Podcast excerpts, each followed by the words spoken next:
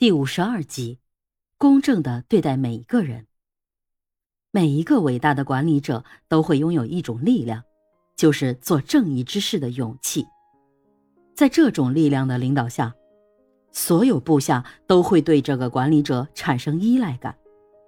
稻盛和夫认为，一个企业的管理者就应该拥有这种力量，因为部下对管理者的弱点相当敏感，而且很容易察觉出来。如果管理者不公正或怯弱，就无法让大家信赖。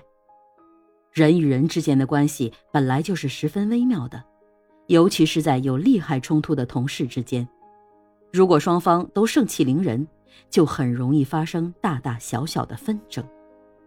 作为管理者，如何调解下属之间的纠纷，实在是个棘手的问题。如果问题处理不当，公事之争变成私人恩怨，恐怕在日后的工作中就会形成难以解开的疙瘩。俗话说：“明枪易躲，暗箭难防。”即使有人向你发射一支明箭，也足以让你头疼不已。如果对下属之间的矛盾处理不当，极有可能使下属对你心存怨恨，这也就等于埋下了一颗定时炸弹。比如某个下属一向表现平平，你对他也没有什么特别的印象，可就是这样一位下属，某一天竟然向你的顶头上司告你的状，表示对你不满，尤其是指责你工作分配不均。发生这种情况，很可能是由于你平时对下属的矛盾纠纷处置不当造成的。作为管理者，有很多事情需要去处理，还有些是相当棘手的事情。这其中除了公事，还包括一些私事，比如下属闹情绪、同事之间的关系不和等，都需要你去调解。在调解这些问题时，一定要做到公正、不偏不倚、一碗水端平。随着社会的进步和经济的发展，人们对于公正的要求越来越高，享受公正的待遇成为人们追求并维护的权利。在一个公司和团队里同样如此，这就要求管理者胸怀一颗公正之心，处事公正，这样才会赢得员工的爱戴和信赖，也因而激发了员工的团队精神和工作积极性，促进企业持续健康的向前发展。摩托罗拉公司就十分明白公正对于员工的意义。他们在人事上的最大特点就是能让他的员工放手去干，在员工中创造一种公正的竞争氛围。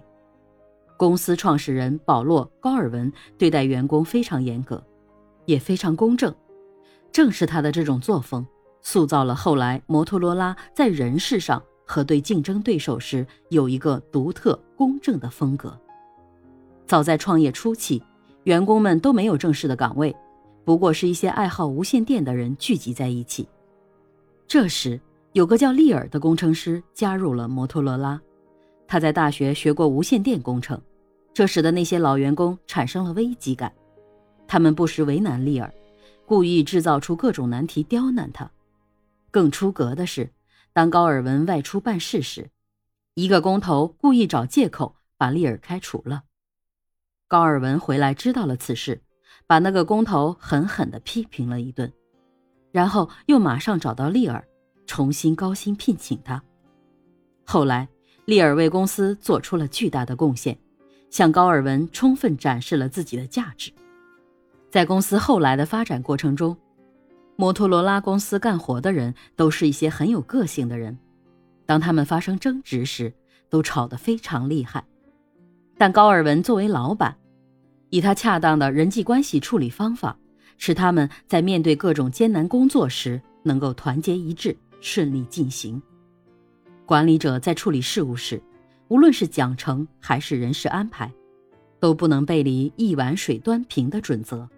尤其是当自己涉入其中时，处理起来更要公正，不然只能去处理别人，而把自己置身事外，就失去公信力和说服力了。制度面前人人平等，无论是普通的员工还是高级主管，管理者都要一视同仁，一碗水端平。处事公正是优秀管理者必备的品德之一，不要被手中的权力冲昏头脑，而去做一个有失公正的事情。无论对于企业还是对于管理者自己，这都是百害而无一利。作为一个管理者，应胸怀一颗公正之心，处事公正，才会赢得员工的爱戴和信赖，也因而激发员工的团队精神和工作积极性，促进企业持续健康的向前发展。处事公正是优秀管理者必具的品德之一。管理者在处理事务时，无论是奖惩还是人事安排，都不能背离一碗水端平的准则。尤其是当自己涉入其中时，处理起来更要公正，不然只能去处理别人，而把自己置身事外，就失去公信力和说服力了。如果被手中的权力冲昏头脑，而去做有失公正的事情，无论对于企业还是对管理者自己，都百害而无一利。